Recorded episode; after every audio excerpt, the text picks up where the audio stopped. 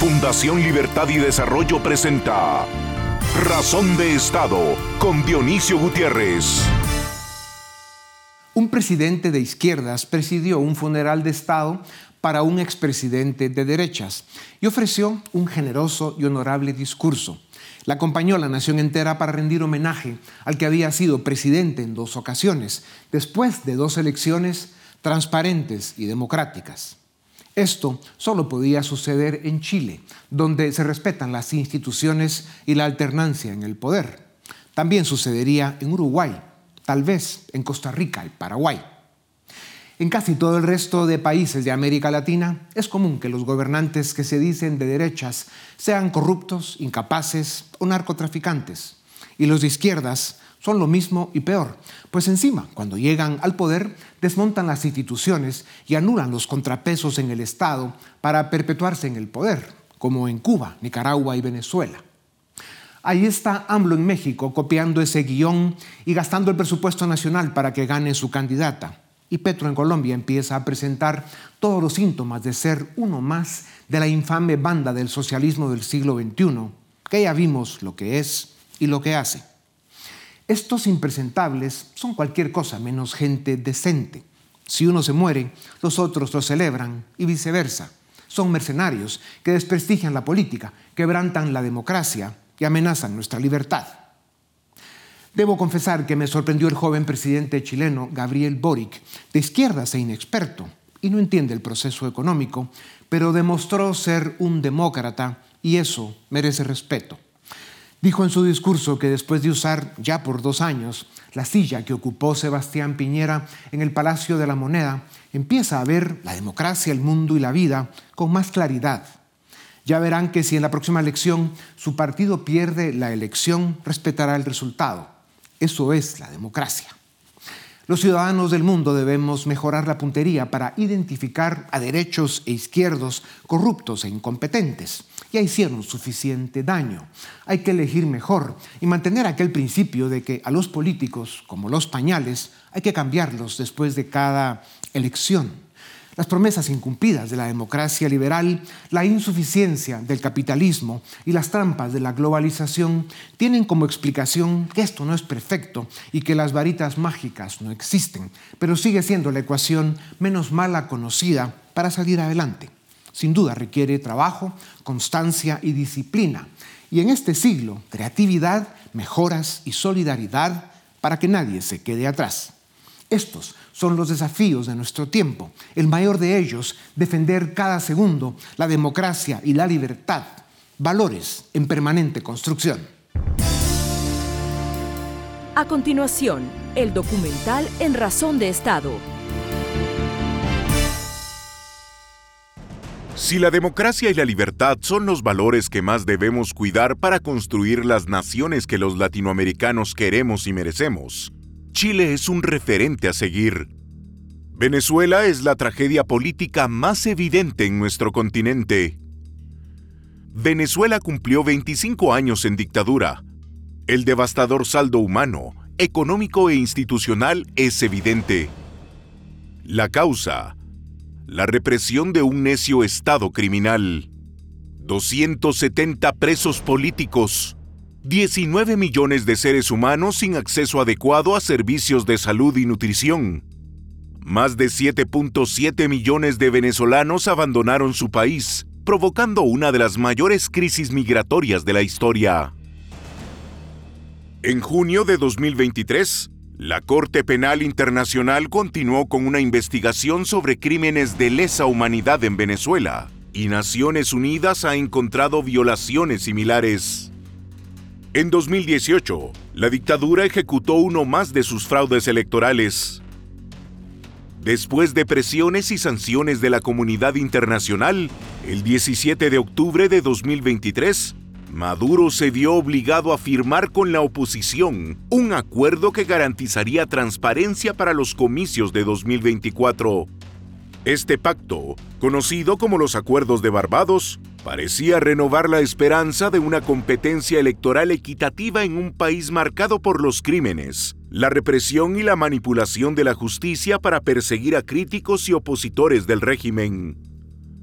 En 2023, La oposición venezolana celebró elecciones primarias, en las cuales María Corina Machado ganó con más del 90% de los votos.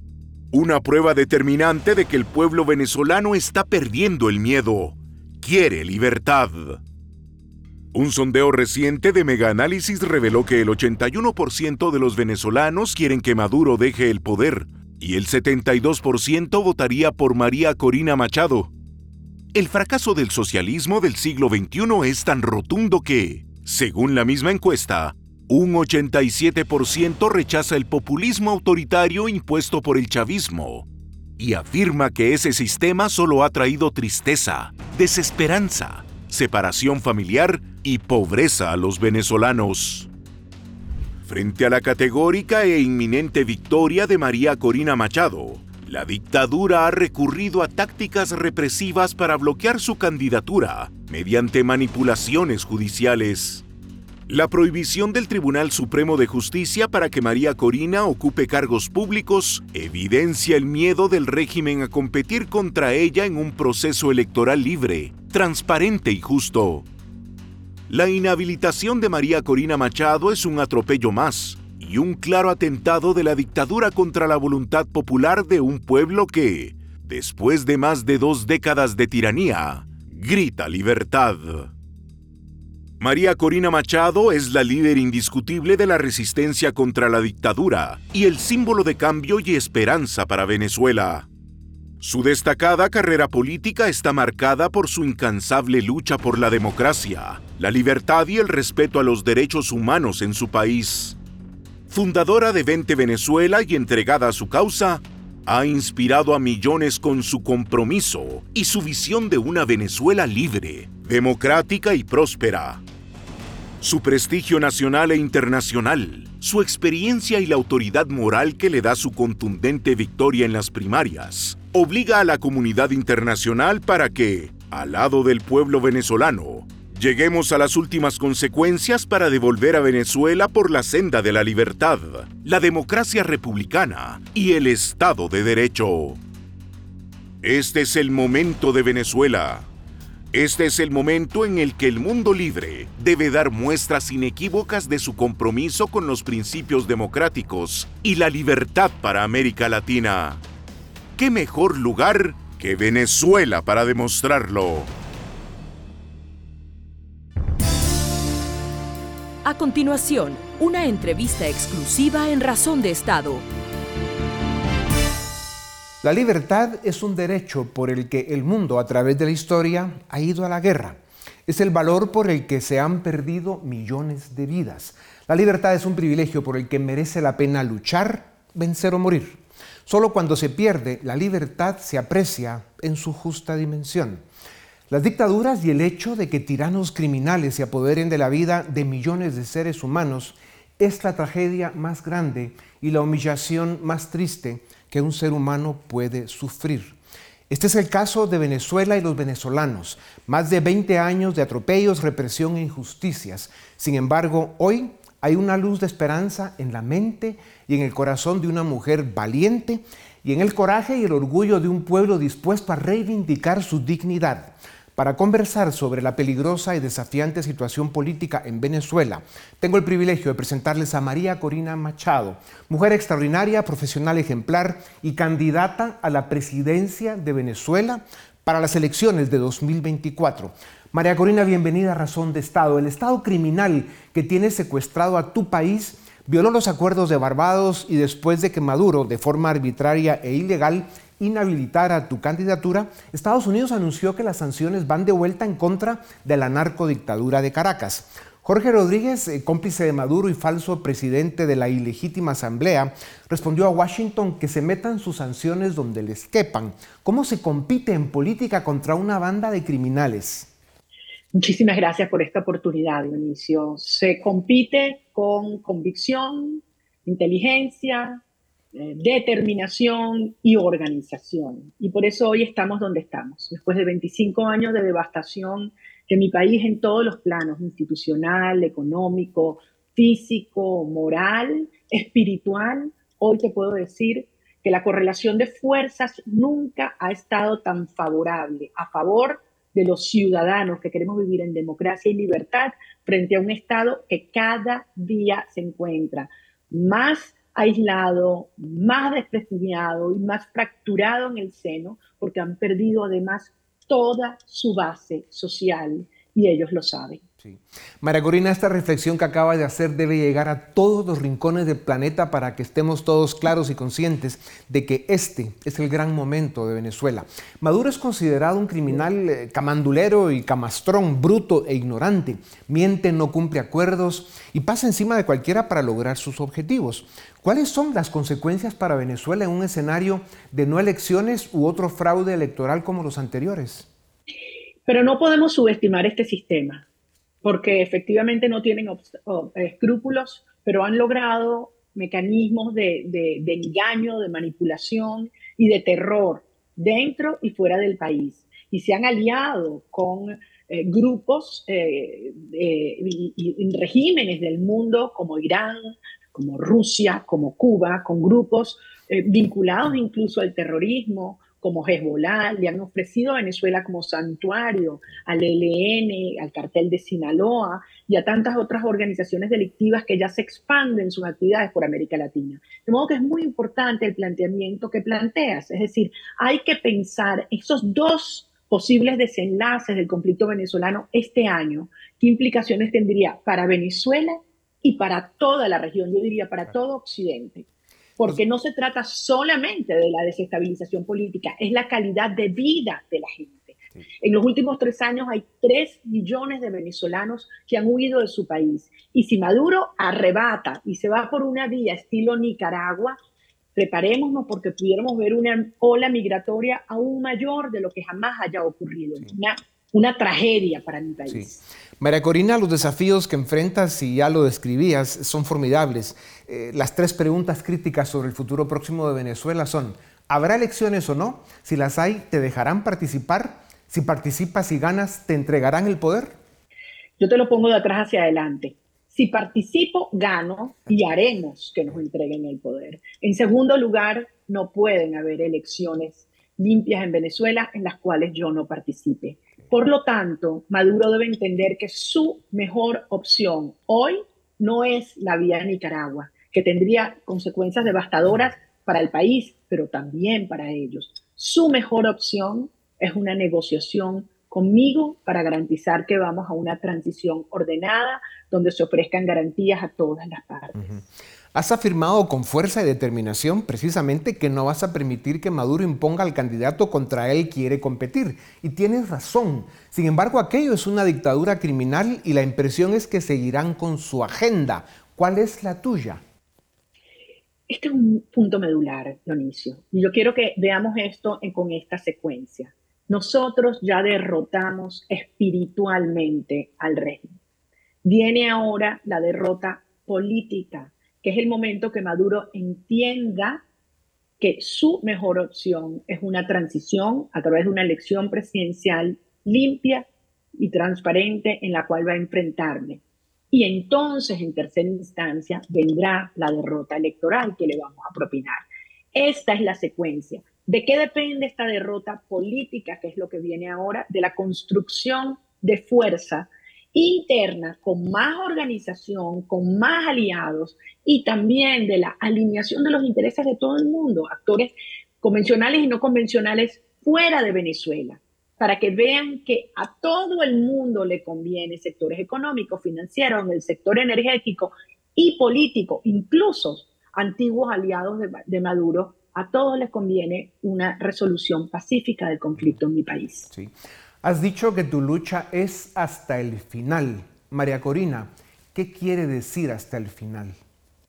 Hasta el final significa que no nos vamos a detener hasta lograr que Venezuela sea esa verdadera tierra de gracia a la cual puedan regresar nuestros hijos, la cuarta parte de los venezolanos que los han expulsado y que sea un centro de acogida donde cada venezolano pueda vivir con dignidad, con oportunidades y eso solo es posible en libertad.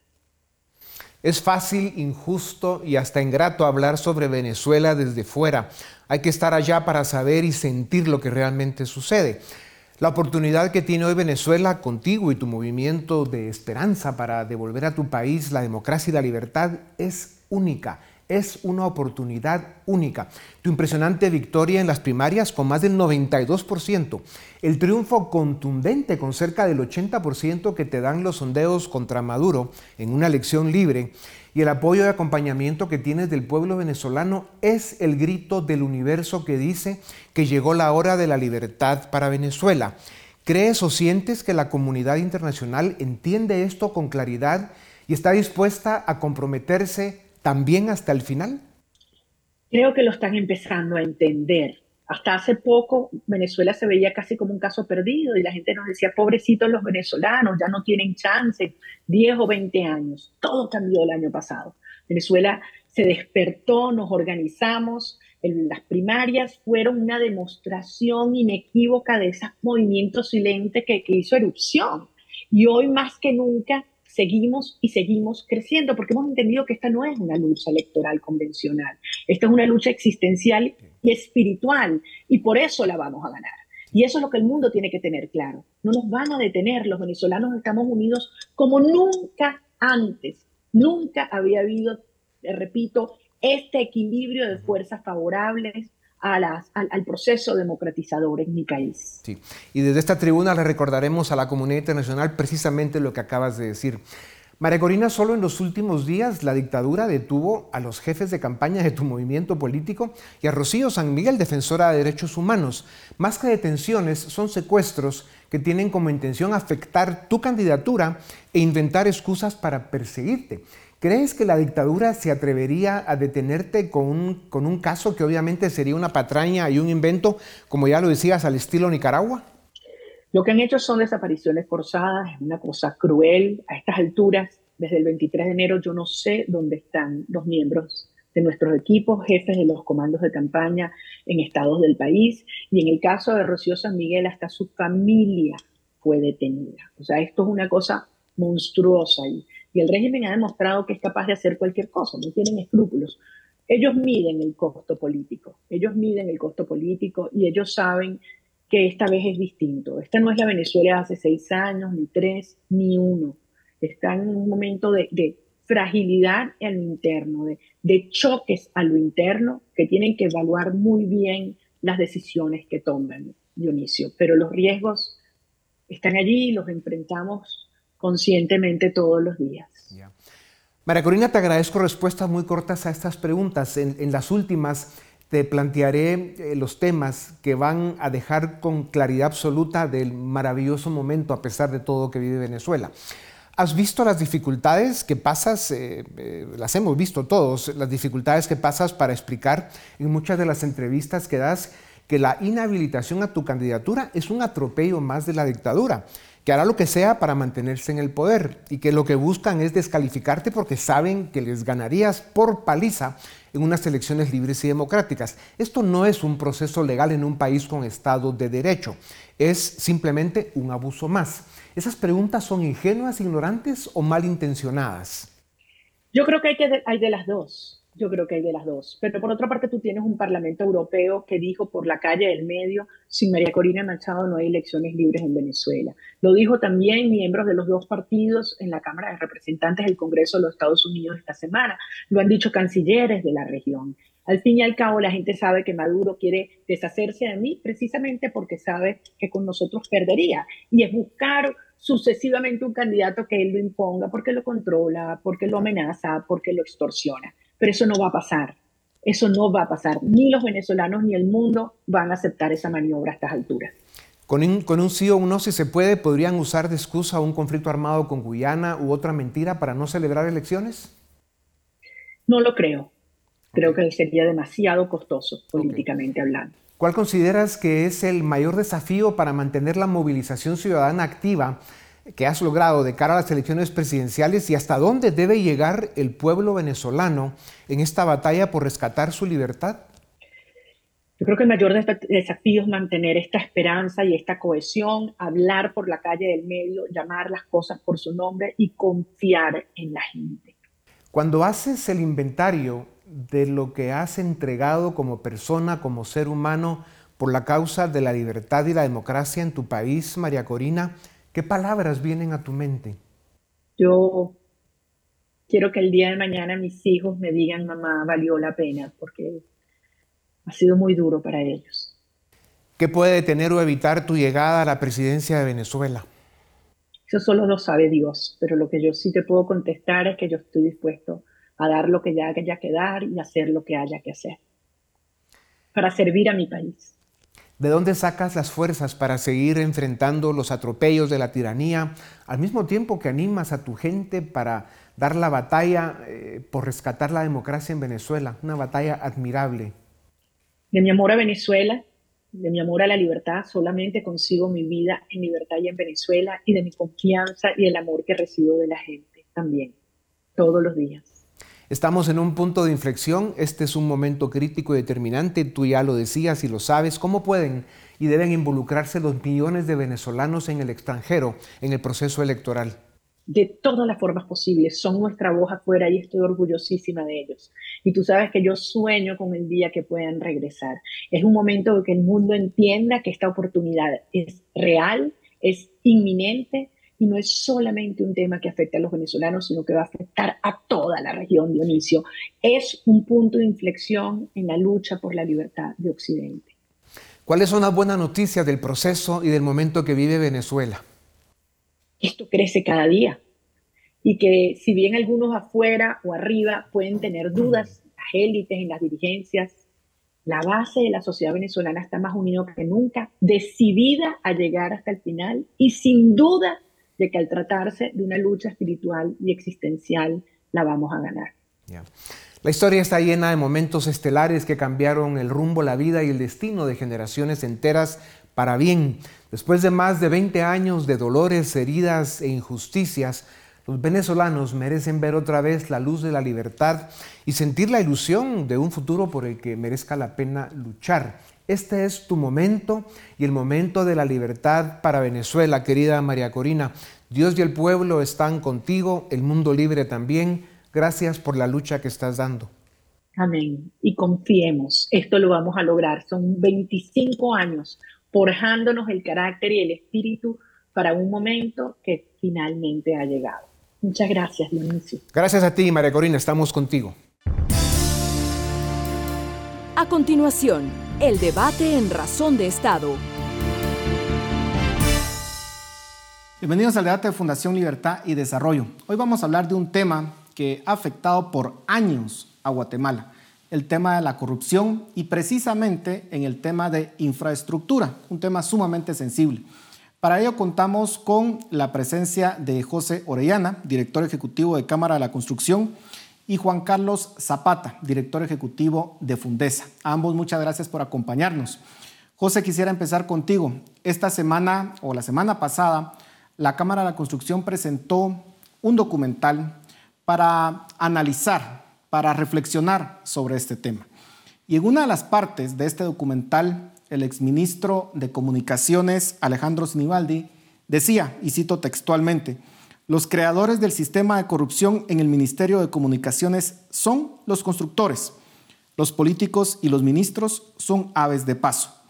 Los constructores han creado un sistema de corrupción para lograr la adjudicación a dedo de las obras que a ellos les interesa. José, ¿es cierto esto? ¿Es, ¿Está realmente cooptado el Ministerio de Comunicaciones por un grupo de malos empresarios que básicamente se benefician del sistema. Ustedes lo presentaban en este documental. ¿Qué nos puede decir?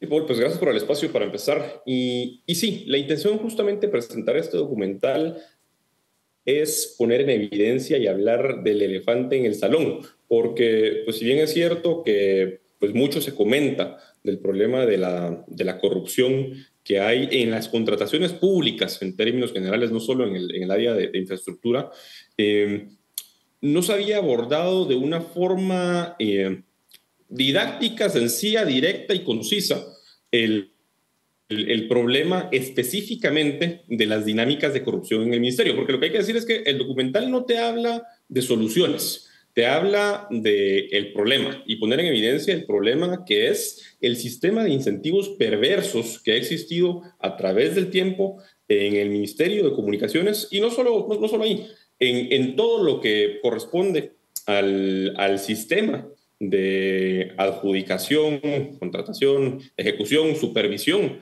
de infraestructura pública en el, eh, en el país. Y, y, lo que es un hecho es que los incentivos que hoy existen están, están dados y están creados de forma tal para que el Ministerio de Comunicaciones específicamente sea un ministerio que más allá de eh, operar en beneficio de quienes llegan a ocupar determinados cargos de poder dentro del ministerio, pues no ejecuta el, el rol que legalmente le, le, es dado, que es el de desarrollar, entre otros, la infraestructura vial del país.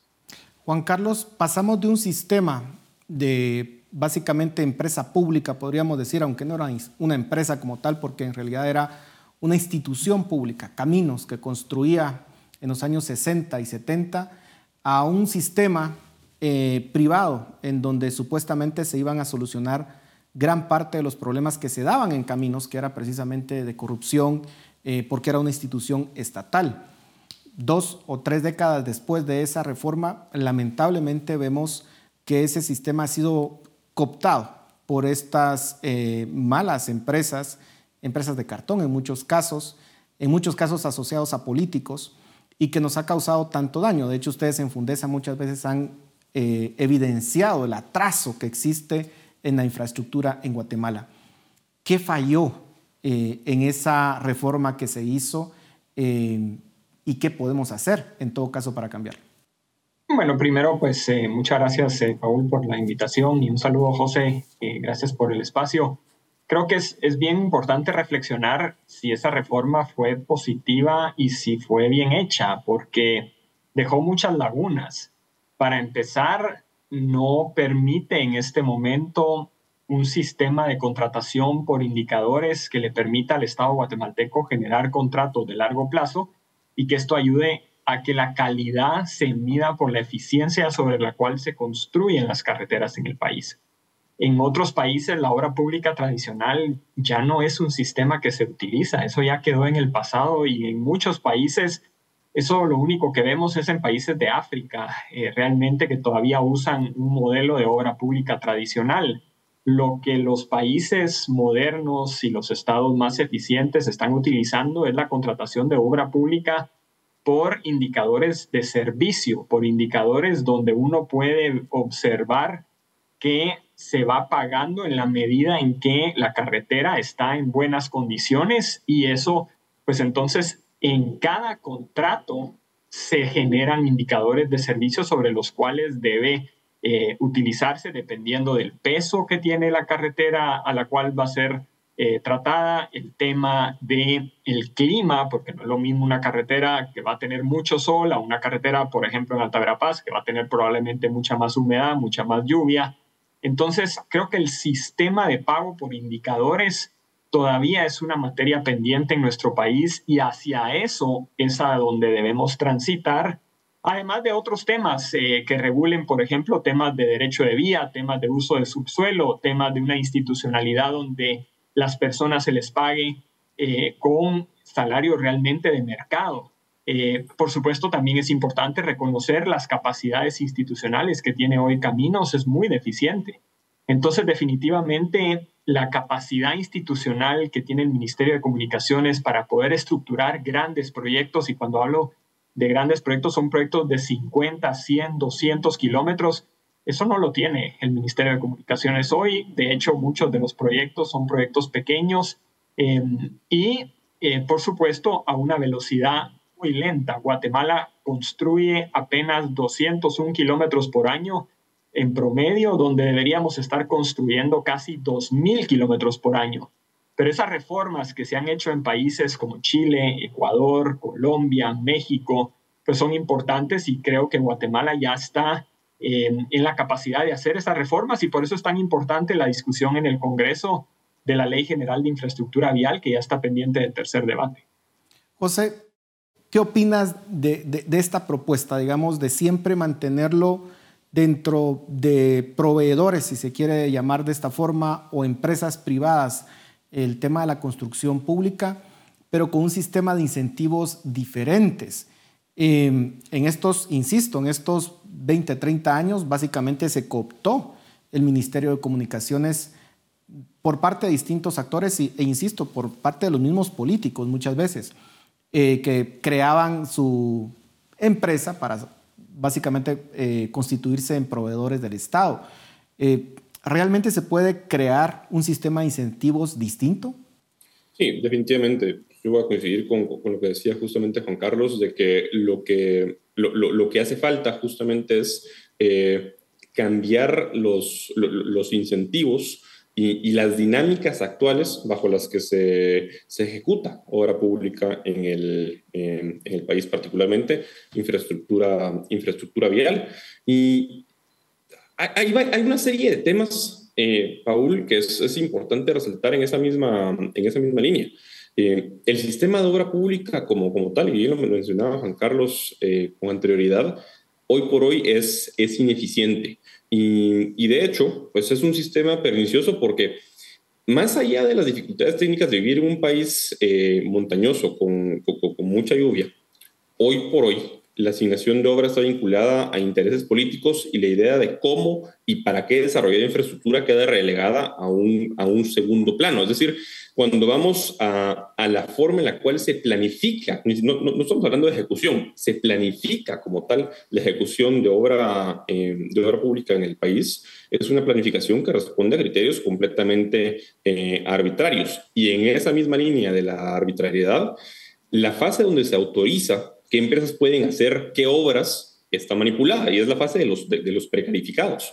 En esa instancia es donde empresas nuevas que no tienen experiencia, ni maquinaria, ni, capacidad técnica, ni financiera para realizar obras, son asignados pues, cuantiosos eh, contratos. No digamos las juntas de licitación, que pues, son espacios supuestamente técnicos donde se decide qué empresas son las adecuadas para ser asignadas obras. Eh, hoy por hoy son, son cajas negras no se conocen los criterios ni la discusión y la sospecha y muchas veces la evidencia demuestra que son meras instancias simuladas donde pues la decisión en última instancia ya está, ya está tomada. Y hay un tema adicional que termina de, complicar el, asunto y, y, va de la mano con pues el hecho que no se pagan salarios de mercado, como bien mencionaba eh, Juan Carlos, y es que dentro del Ministerio de Comunicaciones hay un bajo nivel de personal técnico.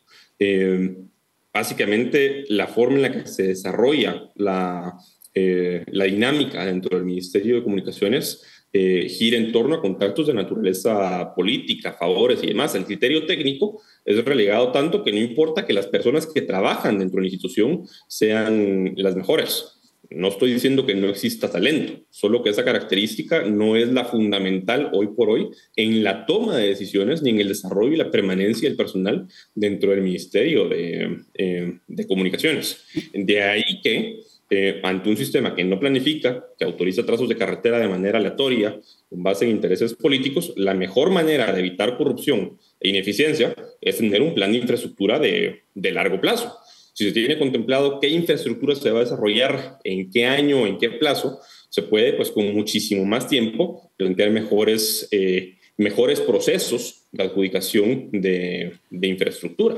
Eh, José, en esa misma línea, eh, una de las, de las de los puntos críticos, Juan Carlos, de la propuesta que ya mencionabas anteriormente, es la creación de este ente que básicamente supervisaría y se encargaría, digamos, de ser el ente rector del sistema de infraestructura pública en el país. Eh, el tema aquí es cómo preservar la independencia política, porque hablemos lo que es. Eh, los, los incentivos para tratar de cooptar ese ente regulador, sea el Ministerio de Comunicaciones o otro nuevo, u otro nuevo que se pueda crear, pues son muy grandes, porque estamos hablando de miles de millones de quetzales.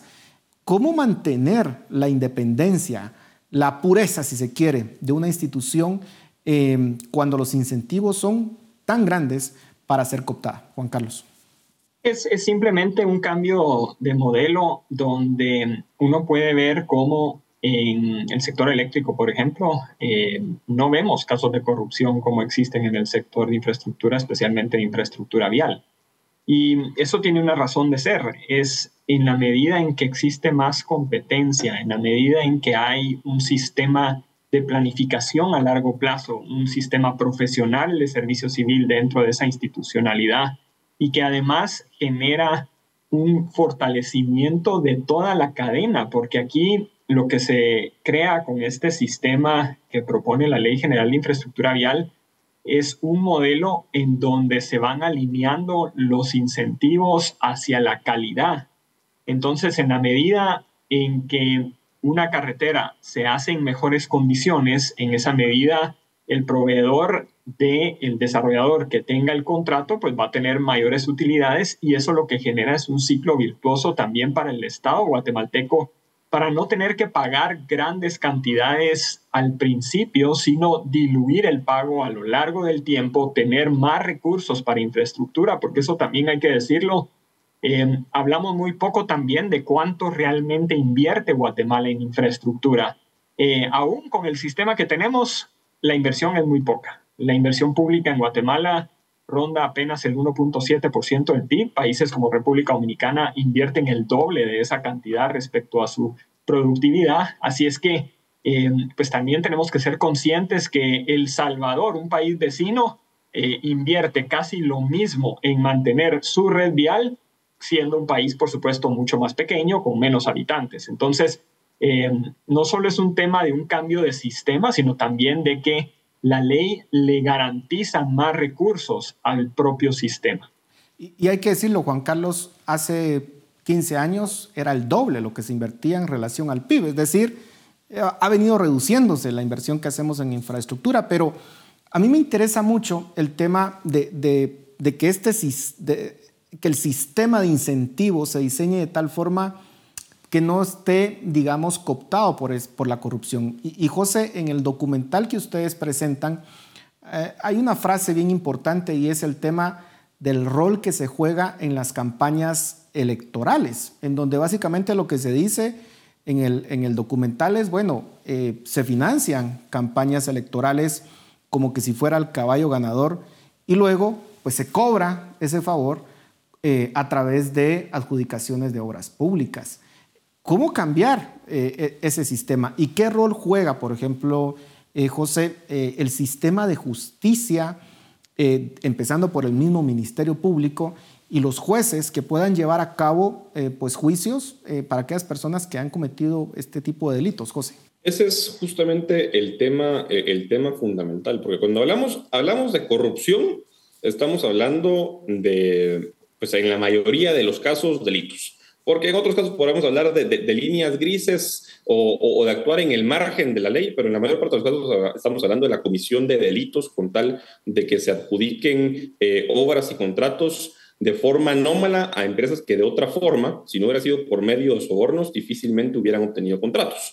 Y, eso, pues a lo que nos lleva es a, a, una reflexión muy interesante sobre, sobre el pasado, y es que los casos de construcción y corrupción en 2017, Paul, si se supone que tuvieron que haber servido de algo, era para marcar un precedente de persecución penal de, delincuentes, tanto de los que corrompen como los que se dejaban corromper, eh, que de una u otra forma tenían cooptado el sistema. Lo que pasó únicamente con esos casos fue que de tajada se le quitó al sistema de competidores de, los contratistas de obra, pública a un grupo de contratistas pero pues proliferaron muchísimos más. Es decir, de 2017 a la fecha, cada vez más son las empresas vinculadas a exfuncionarios o funcionarios públicos, eh, miembros de, carteles, lavado de dinero y demás, eh, que utilizan esas estructuras de, cartón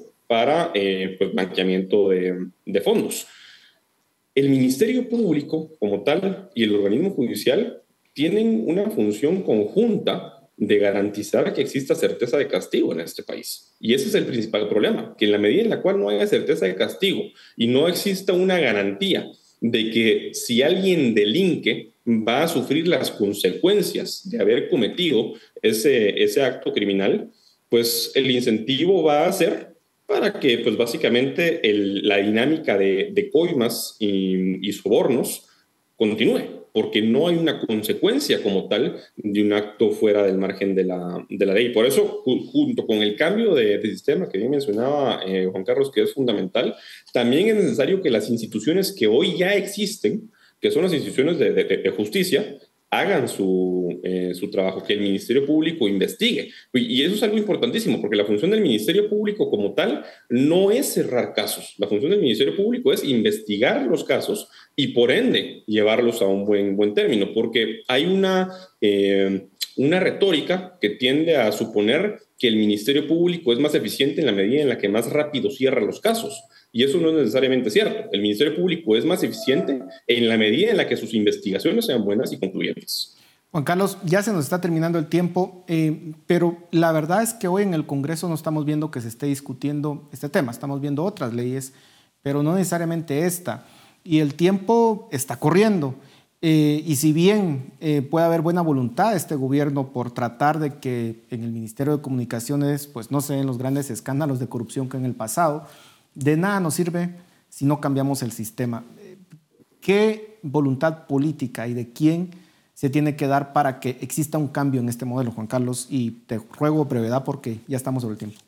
Bueno, creo que lo importante es primero que el gobierno de Guatemala tenga claridad sobre este cambio de modelo y segundo, en el Congreso de la República lo que vemos es que si logramos que el Congreso se enfoque en aquellas leyes que pueden atraer más inversión al país, esta es una de las que más inversión pueden generar. Según el Banco de Guatemala, en un análisis que ellos hicieron sobre la ley, ellos estiman una movilización de casi 1.500 millones de quetzales en los primeros cinco años de entrada de vigencia de la ley y una creación de casi 200.000 nuevos puestos de trabajo. Esto lo que demuestra es que la iniciativa lo que puede ayudar es a acelerar la construcción de carreteras. Entonces, cerrar la brecha de Guatemala respecto a El Salvador en cuanto a kilómetros o metros de red vial por habitante, podemos tardarnos 80 años si seguimos al ritmo que vamos o cerrarla en 13 años. Y esa es toda la diferencia. Entonces, creo que lo importante aquí es ver a qué velocidad el país quiere reducir el tráfico, acelerar la movilidad, conectar a las ciudades y tener mejor cadena logística. Bueno, se nos ha terminado el tiempo, pero quisiera terminar con dos frases y, pedirle su conclusión. Pero en el documental decían, el gran riesgo es normalizar la corrupción, pensar que es parte del sistema, que no podemos hacer nada y que bueno, hay que vivir con eso. Eso sería trágico para el país, sobre todo porque que hay algunos que creen que la corrupción no tiene un costo para el país, lo cual este documental evidencia que sí tiene un costo y muy alto. Y por otra parte, hay que decir que en el Congreso, en donde tendría que discutirse esta ley, pues hay unos incentivos muy perversos, porque muchos de los diputados que están en el Congreso pues son beneficiarios directos o indirectos del mismo. ¿Cómo solucionar esto? Y les voy a, les voy a pedir su brevedad para dar sus conclusiones. José, empezamos contigo. Definitivamente, Paul, creo que lo primero es voluntad política. Eh, la voluntad política de hacer las cosas eh, diferentes y de, y, de hacer esos cambios regulatorios tan importantes y, necesarios para que el sistema empiece a cambiar es, eh, es fundamental. Y eso pues de la mano con un cambio en la cultura de normalización de la, de la corrupción, porque estamos tan acostumbrados a, a, la corrupción como estamos acostumbrados a, a, que día a día en este, en este país se acaba con vidas de forma violenta y, y esa dinámica tiene, que, tiene que, que, parar y tenemos que ser nosotros los primeros en, en hacer esas denuncias cuando corresponde. Juan Carlos, en 15 segundos, tu conclusión. Yo creo que tenemos que eh, pensar que el modelo que tenemos no funciona, eso es bastante evidente con solo salir a la calle. Así es que creo que el cambio de modelo que otros países en América Latina han hecho ha sido fundamental y eso se ve con resultados. Guatemala tiene esa oportunidad de cambiar y esperamos que el Congreso de la República tome acciones lo más pronto posible y ojalá que puedan escuchar ese mensaje los congresistas en, nuestro Parlamento porque es lo que realmente necesita este país. Gracias a ambos, José, Juan Carlos y a ustedes en casa, gracias por su atención. Nos vemos la próxima semana. Razón de Estado con Dionisio Gutiérrez es una producción de Fundación Libertad y Desarrollo.